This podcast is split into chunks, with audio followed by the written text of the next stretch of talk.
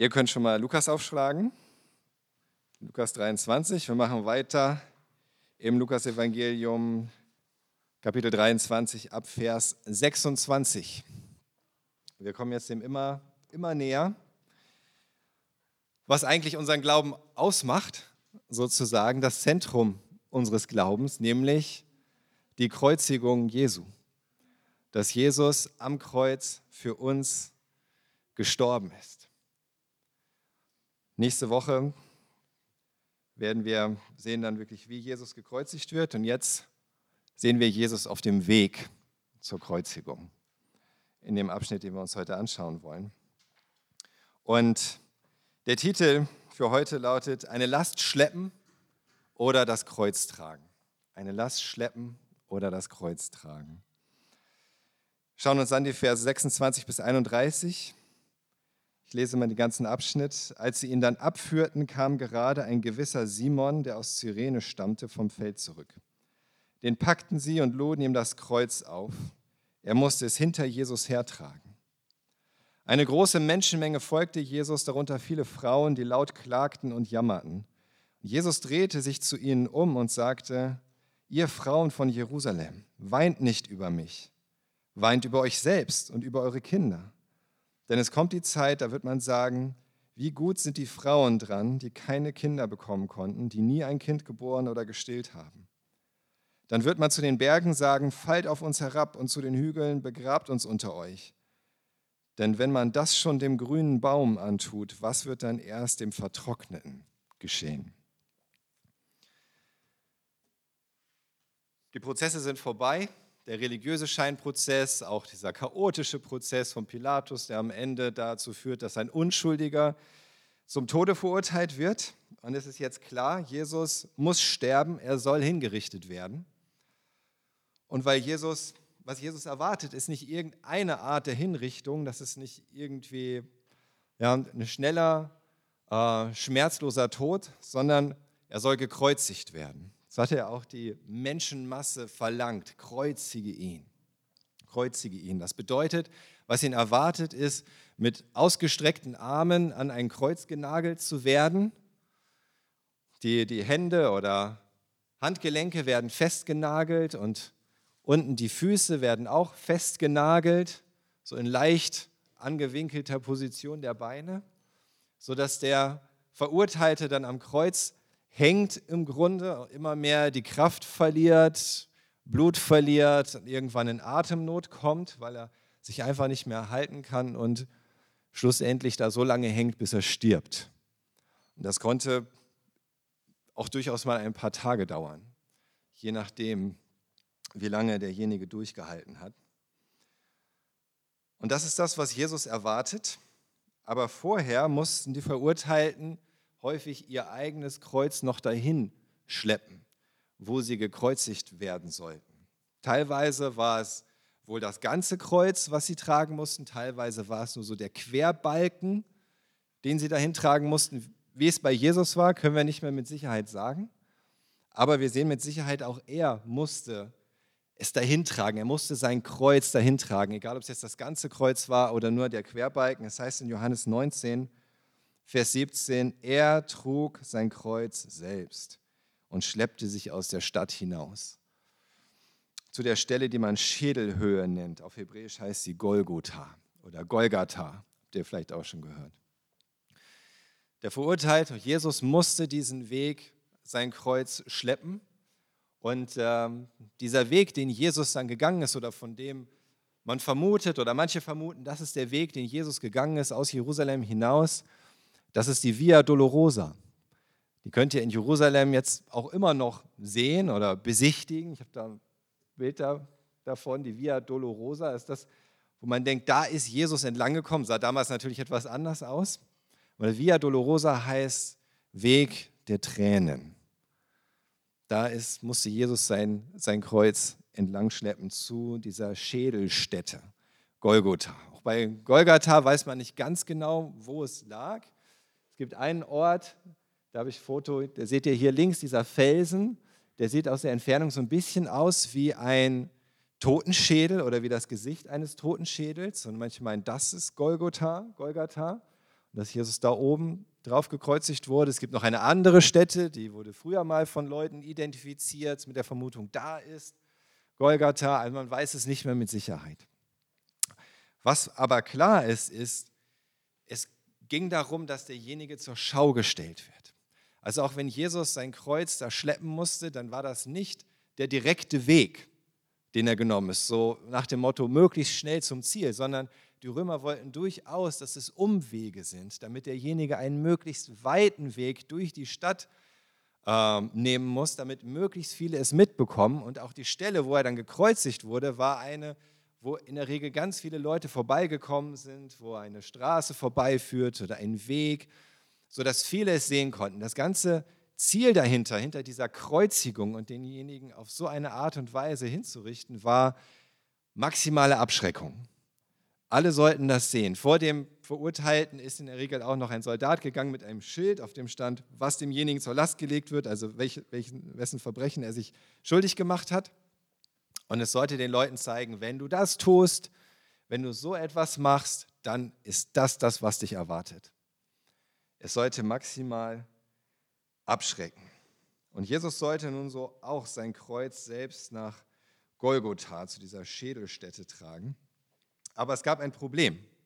Jesus war offenbar von dieser ganzen Tortur, von der schlaflosen Nacht, von all den Schlägen, die er schon von dem Hohen Rat bekommen hatte, von den Schlägen, die er von allen möglichen Soldaten bekommen hatte, von den Peitschenhieben und dieser ganzen Anstrengung, von dem Blutverlust und von diesen Verletzungen so fertig, dass er das Kreuz nicht mehr tragen konnte. Und das ist schon eindrücklich, denn in der Regel konnten die Verurteilten ihr Kreuz noch tragen. Das bedeutet, Jesus wurde ganz besonders ähm, gefoltert, bevor er zur Kreuzigung ging und gehen musste. Noch mehr, als es üblich war, sozusagen. Und er schafft es nicht mehr selbst. Und dann lesen wir in unserem Text ab Vers 26, als sie ihn dann abführten, kam gerade ein gewisser Simon, der aus Cyrene stammte, vom Feld zurück. Den packten sie und luden ihm das Kreuz auf. Er musste es hinter Jesus hertragen. Die Intensität war extrem. Jesus kann nicht mehr. Er bricht zusammen. Die Soldaten merken, okay, so geht das hier nicht weiter. Was sollen sie jetzt tun? Sie schauen sich um und sie haben eine Idee. Jeder Soldat, jeder römische Soldat hatte das Recht, weil die Römer die Besatzungsmacht waren und die Herrschaft hatten. Jeder römische Soldat hatte das Recht, irgendeinen Juden, irgendeinen Bewohner dieser Gegend dazu zu zwingen, für ihn Lasten zu tragen. Er musste nur hingehen, im Grunde mit seinem Speer das auf dem Schulter legen und sagen, so, du trägst mir jetzt diese Last. Für eine Meile hatten sie das Recht, jeden dazu heranzuziehen, der musste ihnen die Last tragen. Das ist ungefähr 1,5 Kilometer. Und von diesem Recht machen die römischen Soldaten da Gebrauch, schauen sich um und suchen sich jemanden aus, der die Last tragen muss. Da gab es dann auch keine Diskussion. Das war ihr Recht. Und der Blick fällt auf diesen Simon aus Cyrene. Und es das heißt ja, dass er gerade vom Feld kam. Das ist aber nicht so gemeint, dass er irgendwie gerade von der Feldarbeit kam. Denn es war ein Feiertag, an dem durfte man gar nicht arbeiten, sondern es bedeutet, er kam vom Land in die Stadt hinein. Dieser Simon aus Cyrene kam gerade an in Jerusalem Vielleicht ist er überhaupt gerade erst von seiner Reise angekommen, denn es heißt ja Simon aus der Cyrene. Die Cyrene ist im heutigen Libyen. Das liegt westlich von Ägypten. Ist so, wenn ihr auf die Karte schaut, links von Ägypten sozusagen. Und die Region in Libyen, wo Cyrene war, die heißt auch heute immer noch Kyrenaika. Das kann man immer noch sehen, auch an dem Namen. Ähm, ich habe euch ein Bild mitgebracht, da ganz links, wo dieser rote Punkt ist. Da war Cyrene. Da ist heute das Dorf Shahat. Und da ist Jerusalem. Also von da nach da ist er gereist. Diese Stadt Cyrene, die wurde ursprünglich mal 600 Jahre vor Christus von Griechen gegründet, aber in der Zwischenzeit hatten sich auch viele Juden dort angesiedelt. Und so ein Jude, der dort lebte in der Cyrene, das war Simon, unser Simon hier. Cyrene war 1500 Kilometer von Jerusalem entfernt. Das war mindestens ein Monat Reise für Simon. Und vielleicht war es überhaupt das allererste Mal, dass er diese Reise unternommen hat, um einmal in seinem Leben am Passafest in Jerusalem zu sein. Wahrscheinlich hatte Simon seine ganze Familie mitgebracht und das sollte so der Höhepunkt eigentlich seines Glaubenslebens werden. Einmal in Jerusalem, einmal Passa in Jerusalem und dann das. Dann heißt es, den packten sie und luden ihm das Kreuz auf und er musste es Jesus, hinter Jesus hertragen. Er stößt wahrscheinlich ganz zufällig auf diese Kreuzigungsprozession und er sieht vielleicht diesen Menschenauflauf, ist irgendwie neugierig, was da passiert. Vielleicht hat, wollte er auch gar nichts damit zu tun haben und ist durch die Massen irgendwie reingedrängt worden. Und dann steht er da und dann sieht er auf einmal diesen blutüberströmten, von Schweiß stinkenden Verbrecher, der sein Kreuz da zur Hinrichtung tragen soll. Und dieser Anblick, der muss an sich schon völlig erbärmlich gewesen sein. Wenn man Jesus so sieht, Blut überströmt, den Rücken offen, mit offenem Fleisch von, von diesen Peitschenhieben, der Gestank. Und vor Simons Füßen bricht Jesus dann zusammen. Und dann wird Simon von diesen Soldaten gepackt und gezwungen, dieses dreckige, blutige Kreuz selbst auf sich zu nehmen, um das hinter Jesus herzutragen. War Simon auf sowas vorbereitet? Ganz sicher nicht. Wahrscheinlich hatte er sich schon gereinigt, zeremoniell gereinigt, ja auch um in den Tempel zu gehen. Vielleicht hat er auch schon seine guten Kleider angezogen für die heilige Stadt. Er hatte sich gefreut auf das Fest, er hat sich gefreut auf das Feiern mit seiner Familie, sie wollten fröhlich sein und stattdessen wird er da auf einmal hineingezogen. Und er hat sich wahrscheinlich gefragt, was denken jetzt die Leute über mich, wenn ich jetzt hier ein Kreuz entlang schleppe?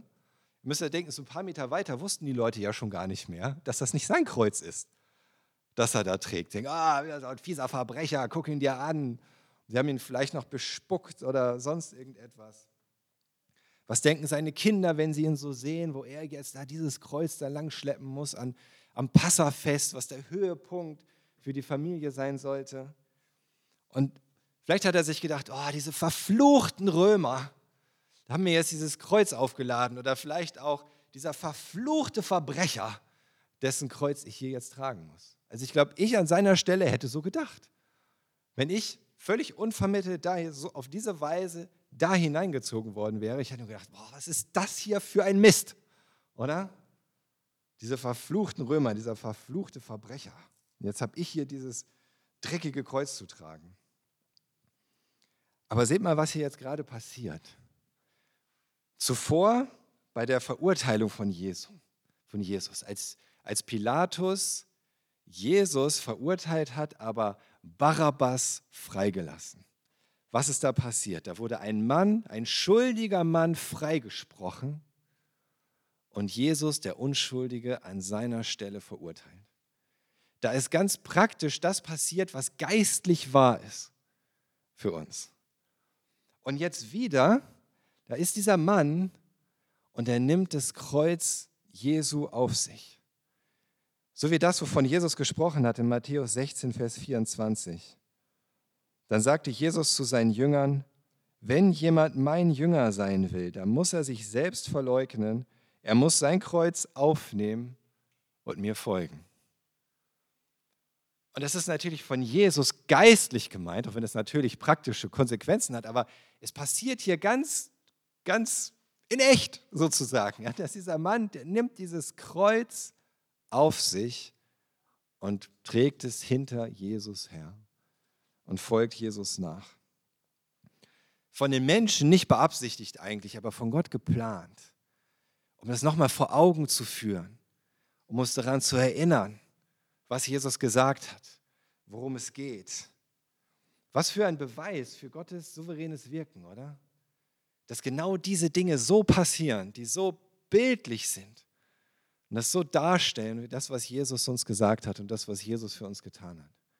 Und es zeigt, Gott hat da nicht die Kontrolle verloren, auch wenn Jesus an dieser Stelle total verloren scheint. Oder überhaupt so, scheint, als hätte er diesen ganzen Kampf verloren, aber er hat nicht verloren. Gott hat die Kontrolle. Und das sehen wir daran.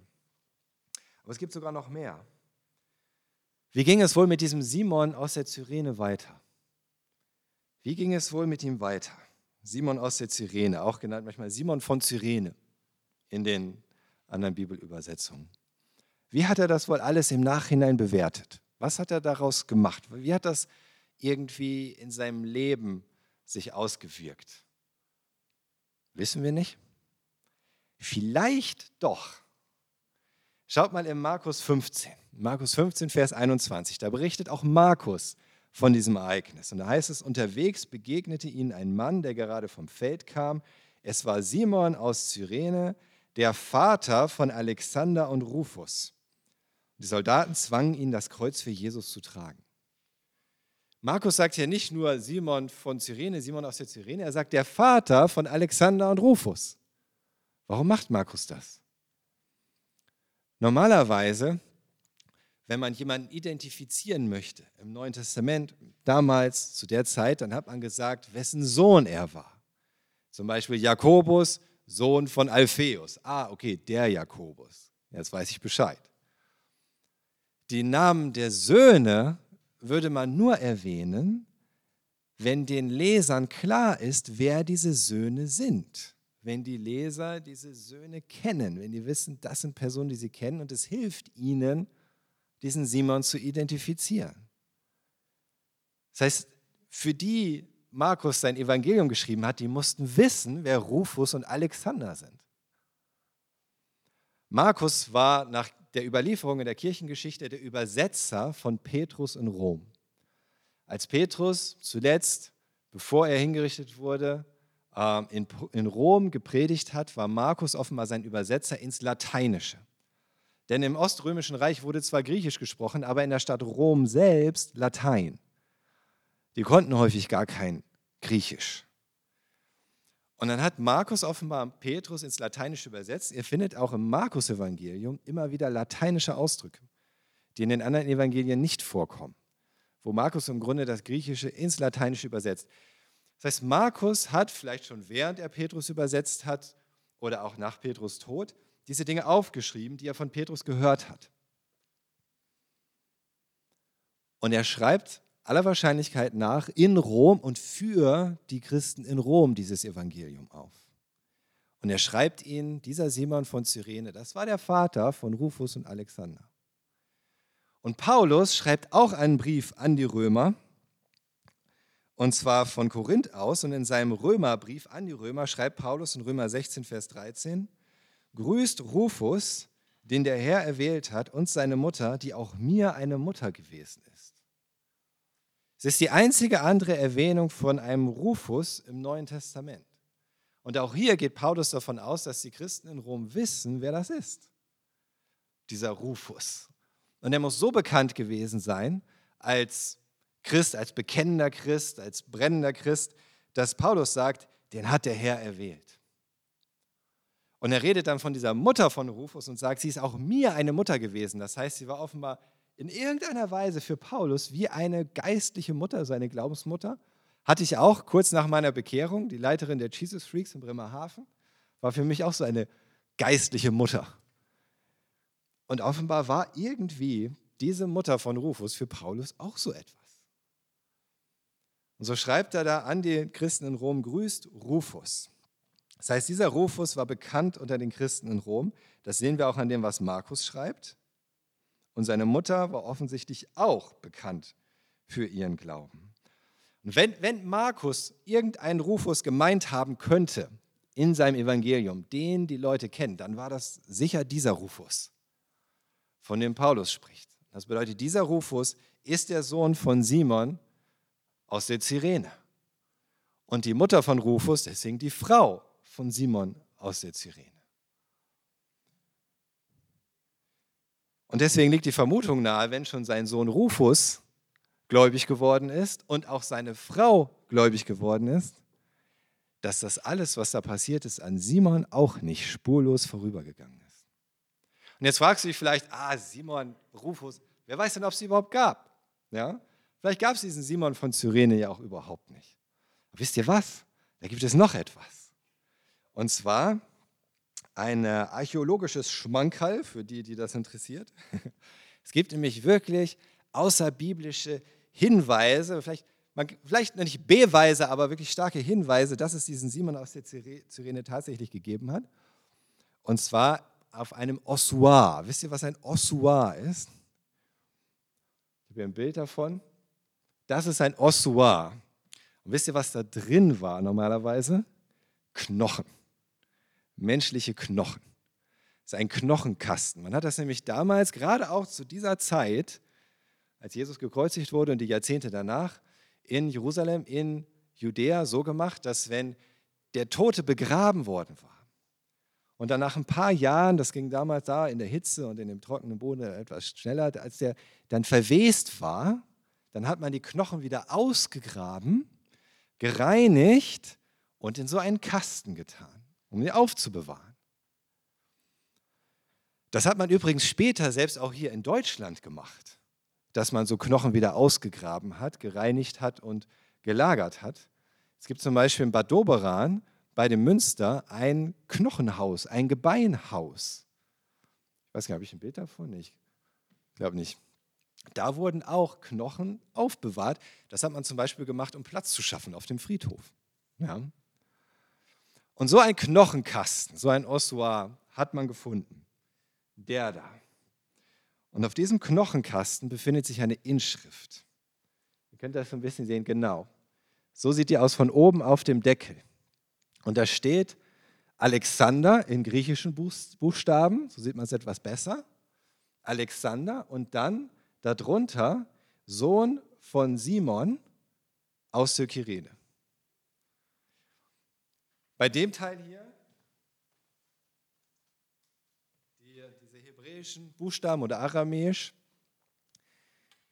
da ist man nicht hundertprozentig sicher, ob das Kyrene heißt. Aber es heißt im Grunde Q-R-N, ähm, es müsste ein, ein, ein I sein und dann hinten ein T im Grunde.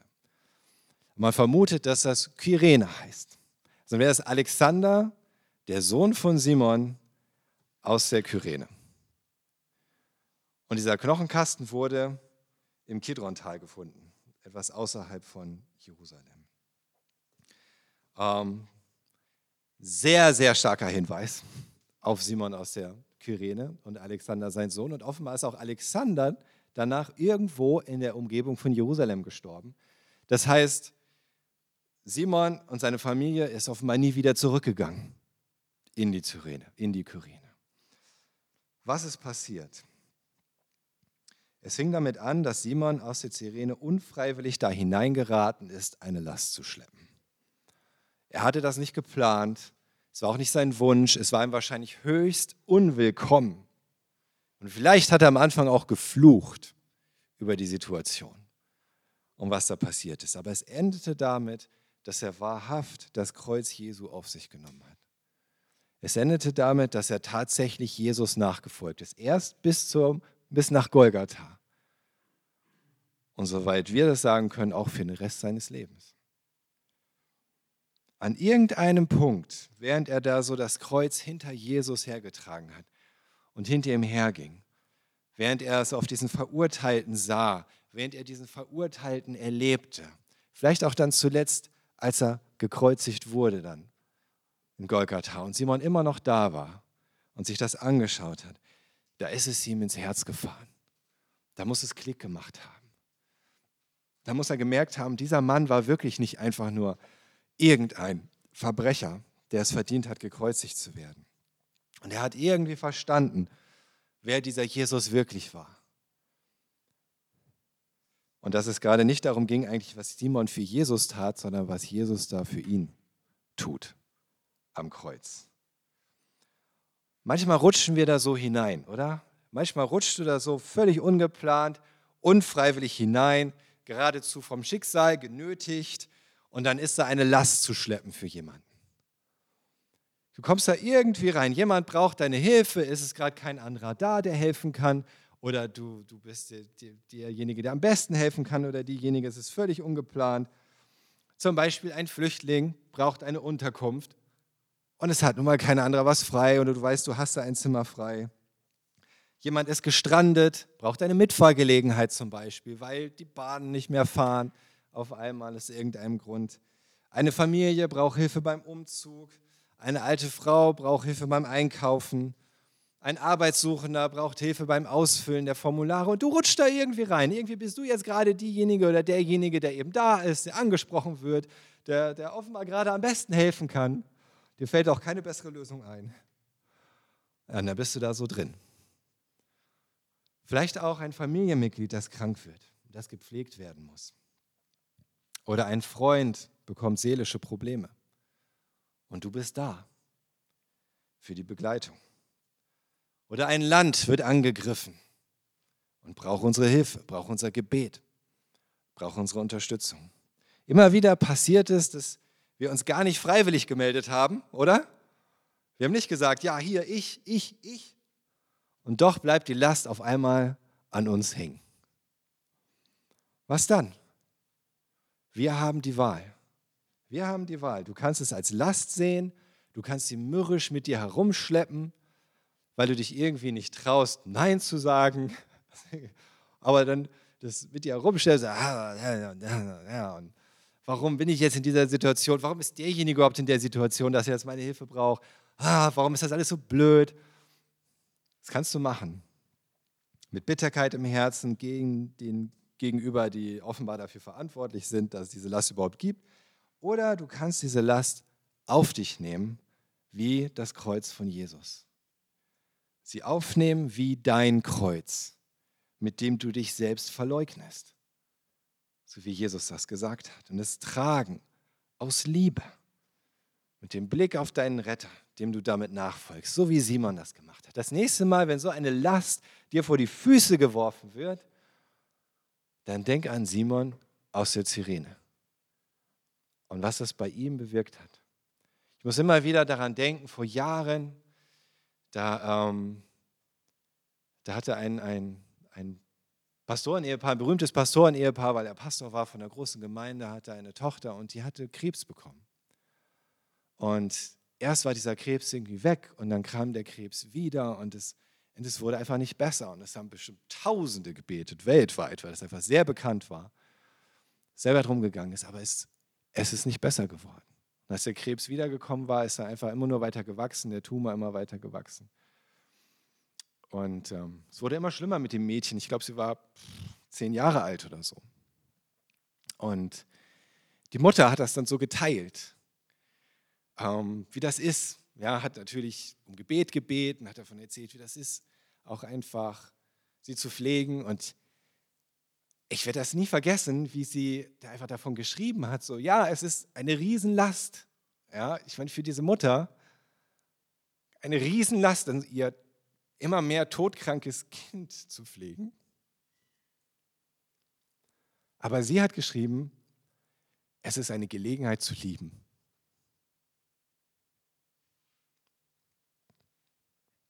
Das werde ich nie vergessen. Sie das einfach gesagt, das ist eine Gelegenheit zu lieben. Und genauso ist das mit diesen, mit diesen Lasten im Leben, die uns irgendwie aufgelegt werden, wo irgendwo Menschen unsere Hilfe brauchen auf einmal und, und wir sind einfach diejenigen, auf der die Last landet. Das heißt nicht, dass du dich für alles melden musst, ja, was irgendwie getan werden könnte auf diesem Planeten. Aber manchmal gibt es einfach die Situation, du bist da drin. Und dann hast du eine Gelegenheit zu lieben. Dann hast du eine Gelegenheit, einfach bewusst aus Liebe dieses Kreuz auf dich zu nehmen und es im Grunde hinter Jesus herzutragen. Und es ist sein Kreuz, denn das wäre das, was Jesus für denjenigen tun würde oder? Es wäre das, was Jesus auch tun würde. Und wir sind sein Leib hier in dieser Welt, auf dieser Erde. Und wir haben die Gelegenheit, dieses Kreuz hinter ihm herzutragen und zu lieben. Simon hatte die Wahl, er konnte die Last schleppen und das Kreuz bleibt für ihn ein Ärgernis oder er begegnet dabei Jesus. Und das Kreuz wird für ihn Rettung zum ewigen Leben. Gott ist sehr treu darin, in der Regel so, wenn ich so einen Bibeltext habe und mich damit beschäftige für den Sonntag und studiere und darüber nachdenke und, und so weiter. Ist Gott sehr treu darin, in der Regel das in der Woche immer wieder für mich irgendwie praktisch relevant zu machen. Und ich hatte die vergangene Woche wirklich einige Gelegenheiten, das praktisch anzuwenden. Lasten, die in mein Leben gekommen sind. Und ich habe festgestellt, ja, ich habe wirklich immer diese Wahl. Ich habe wirklich immer diese Wahl. Ist es jetzt einfach eine Last? Ja, okay, ich mache es natürlich. Oder ist es das, das Kreuz, das ich auf mich nehme und es aus Liebe tue?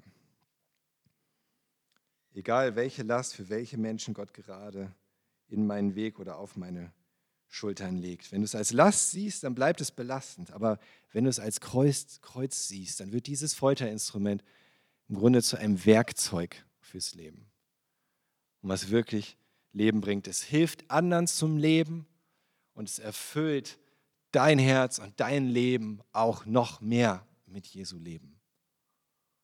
Mit dem, was er gelebt hat und was er immer noch lebt und tut seine Last schleppen oder das Kreuz auf uns nehmen. Es ist aber nicht nur Simon von Cyrene, der hinter Jesus hergekommen ist, da waren noch mehr. In Vers 27 heißt es, eine große Menschenmenge folgte Jesus, darunter viele Frauen, die laut klagten und jammerten. Zu so einer Hinrichtung kamen in der Regel große Menschenmengen.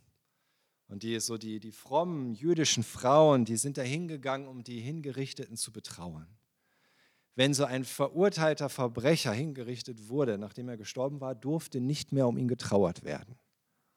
Das war verboten. Aber vorher durften sie trauern und klagen. Und es waren immer viele Frauen da in Jerusalem, die haben das einfach aus Prinzip gemacht. Ganz egal, was derjenige getan hat, die sind da hingegangen und haben geklagt und gejammert, weil derjenige sterben muss. Und warum heißt es hier vor allen Dingen Frauen? Na, es war in der Antike damals vor allen Dingen Frauen, die das sehr dramatisch zum Ausdruck gebracht haben. Das war einfach Tradition, dass so die Frauen, es gab so den Ausdruck Klageweiber, so, sozusagen die Klagefrauen, die sind einfach gekommen, die haben das gemacht.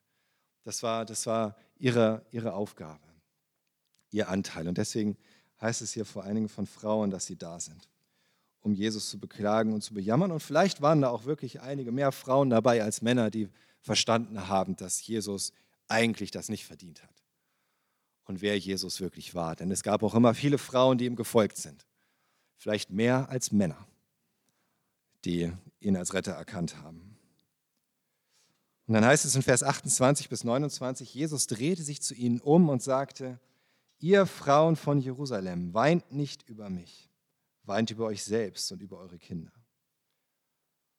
Könnt ihr euch diese Situation vorstellen? Jesus ist eigentlich schon so erschöpft, er kann sein eigenes Kreuz nicht mehr tragen. Er ist halb zu Tode geprügelt, ausgeblutet, ausgemergelt und er, er muss nur noch irgendwie da nach Golgatha kommen, damit er gekreuzigt wird. Und er hat immer noch, er hat immer noch so einen Blick und ein Herz für die Menschen um ihn herum. Er nimmt das immer noch wahr, dass da diese Frauen sind, die klagen und und jammern über ihn und er wendet sich ihnen zu. Er nimmt sich nochmal diese Zeit, er nimmt nochmal alle Kraft zusammen, um zu diesen Frauen zu reden. Und was jetzt kommt, ist die allerletzte Lehre von Jesus. Das letzte Mal, dass Jesus spricht zu Menschen, um sie etwas zu lehren. An diesem Punkt. Und er sagt, weint nicht über mich. Wow, wieso eigentlich nicht? Ich meine, ist es nicht furchtbar, was da passiert? Ist das nicht schlimm, dass der Messias, der Sohn Gottes, hingerichtet wird, unsagbar leiden muss, unschuldig ans Kreuz? Ist das nicht schlimm? Ist das kein Grund zu weinen? Wie sollte man da nicht weinen? Aber stattdessen sagt Jesus, weint über euch selbst und über eure Kinder. Wieso? Wir müssen nicht weinen, dass Jesus gelitten hat und gestorben ist für uns. Darüber müssen wir nicht weinen. Dass Jesus am Kreuz gestorben ist, ist nicht das Problem, es ist die Lösung. Es ist so, als würdest du bei einer Krankheit über das Medikament weinen, im Grunde, über die Heilung. Stattdessen sollten wir vielmehr über die Krankheit weinen und das, was sie verursacht Weinen sollten wir über uns und über unsere Sünde. Darüber sollten wir weinen, nicht darüber, dass Jesus gestorben ist. Unsere Sünde, unsere Schuld, unsere Fehler, unsere Selbstsucht, unsere Rebellion gegen Gott hat ihn ja an dieses Kreuz gebracht. Das ist der Grund, warum er das überhaupt machen muss. Das sollte uns traurig machen. Und wenn wir nicht gerettet werden aus unserer Schuld, dann wird uns noch viel, viel Schlimmeres widerfahren als das, was die Frauen da gerade rundherum wahrnehmen oder weswegen sie jetzt gerade jammern und klagen. Oder was sie sich vorstellen konnten. Und Jesus sagte Vers 29, denn es kommt die Zeit, da wird man sagen, wie gut sind die Frauen dran, die keine Kinder bekommen konnten, die nie ein Kind geboren und gestillt haben.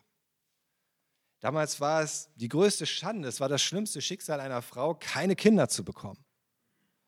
Und trotzdem sagt Jesus zu ihnen das, was sie erwarten wird, die Frauen von Jerusalem, die Menschen in Jerusalem und was der ganzen Welt bevorsteht, im Grunde, ist noch viel, viel schlimmer. So schlimm, dass eine Frau es als Gnade empfinden wird, wenn sie in dieser Situation keine Kinder hat, um die sie sich sorgen muss und die auch leiden werden. Und ich glaube, gerade in dieser Situation geht es vielleicht auch sogar manchen Menschen in der Ukraine so. Vielleicht auch manche Frauen an dem Punkt wirklich dankbar sind, dass sie nicht noch jetzt eine Familie haben, dass sie jetzt nicht noch Kinder haben, die in Gefahr stehen, zerbombt zu werden oder in diesem Krieg zu sterben, die sie irgendwie da rausbringen müssen. Das ist schlimm. Das ist richtig schlimm. Und so noch schlimmer wird es werden. Bei der Zerstörung Jerusalems, da ist es schon zum Teil wahr geworden. Vielleicht erinnert ihr euch daran, als wir uns die Kapitel angeschaut haben, Kapitel 19, Verse 41 bis 44 und Kapitel 21, die Verse 20 bis 24. Und da sagt Jesus in Vers 23, in Lukas 21, Vers 23, am schlimmsten wird es dann für schwangere Frauen und stillende Mütter sein. Denn das ganze Land wird in schreckliche Not kommen. Warum? Weil der Zorn Gottes über dieses Volk hereinbricht. Das war schon auf die Zerstörung Jerusalems gerichtet, aber es bezieht sich auch auf die Zerstörung der ganzen Welt. Wenn Jesus wiederkommt, es geht um das Gericht der ganzen Welt. Jesus sagt in Lukas 23, dann in Versen 30 bis 31, dann wird man zu den Bergen sagen, oder Vers 30, dann wird man zu den Bergen sagen, fallt auf uns herab und zu den Hügeln, begrabt uns unter euch. Warum? Warum würde man sowas sagen? Berge, fallt auf uns herab. Hügel, begrabt uns unter euch. Das ist ein Zeichen des Gerichts. Wenn die Welt zur Rechenschaft gezogen wird für alle Verbrechen, für alle Gewalttat, für alle Rebellion gegen Gott, dann wird das Gericht Gottes von solcher Intensität sein. Dann wird diese Heiligkeit Gottes und diese Gerechtigkeit Gottes so sehr hereinbrechen in die Welt, dass die Menschen es einfach nicht mehr aushalten. Es wird einfach nicht mehr ertragbar sein. Das heißt zum Beispiel in Hosea 10, Vers 8, Propheten Hosea, die Opferhöhen von Aven sind verwüstet, die Israel zur Sünde verführten. Es wachsen Dornen und Disteln auf ihren Altären. Dann wird man zu den Bergen sagen, deckt uns zu und zu den Hügeln fallt auf uns drauf. Da hat der Prophet Hosea das schon angekündigt. Für das Gericht. Es wird so schlimm sein, dass die Menschen sagen, oh, Berge, fallt auf uns herab, damit wir sozusagen davon geschützt sind. Lieber von einem Berg begraben, als dieser, diesem Zorn Gottes ausgesetzt. Und in der Offenbarung wird es wieder aufgegriffen. In der Offenbarung 6, die Verse 12 bis 17. Als das Lamm, der Messias, das geopferte Lamm, das sechste Siegel aufbrach, erschütterte ein schweres Beben die Erde. Die Sonne wurde dunkel wie ein Trauersack und der Mond erschien auf einmal rot wie Blut. Dann fielen Sterne vom Himmel auf die Erde wie vom Sturm geschüttelte Winterfeigen. Der Himmel verschwand wie eine Schriftrolle, die man zusammenrollt, und kein Berg und keine Insel bleiben an ihrer Stelle. Da versteckten sich die Könige der Erde, die Herrscher und die Generäle, die Reichen und die Mächtigen, aber auch alle anderen Menschen, Sklaven wie Freie. Sie versteckten sich in Höhlen und Felsspalten und flehten die Berge und Felsen an, fallt auf uns und verbergt uns vor den Blicken dessen, der auf dem Thron sitzt und vor dem Zorn des Lammes. Denn jetzt ist der furchtbare Tag ihres Zorns gekommen. Wer kann da bestehen? Das ist das, was Jesus meint, wenn er zu den Frauen von Jerusalem sagt, weint nicht über mich, weint über euch selbst. Denn das ist das, was euch erwartet, wenn ihr weiterhin den Messias ablehnt und wenn ihr nicht gerettet werdet vor dem Zorn Gottes dann wird es so schlimm werden, dass wir sagen, Berge fallt auf uns herab. Jesus beendet seine letzte Lehre, die er an die Menschen richtet, mit der Warnung vor dem Gericht Gottes. Das ist das Letzte, was Jesus die Menschen lehrt. Das Gericht Gottes. Denn jetzt ist er gerade dabei, als Opferlamm ans Kreuz zu gehen, damit Menschen gerettet werden, die auf ihn vertrauen und die an ihn glauben aber irgendwann wird er wiederkommen und auch als das Lamm Gottes den Zorn ausgießen auf die Erde. Irgendwann kommt das Gericht. Das ist unabwendbar. Und wenn wir sehen, was passiert in dieser Welt, Seuchen, Pandemien, Kriege, Ukraine zum Beispiel, dann sollten wir sowieso damit rechnen, dass es nicht mehr allzu lange dauert, oder?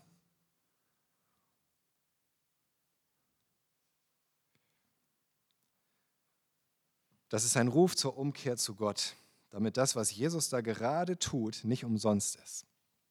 Damit die, die auf ihn hören, nicht werden weinen müssen, sondern damit wir uns freuen können.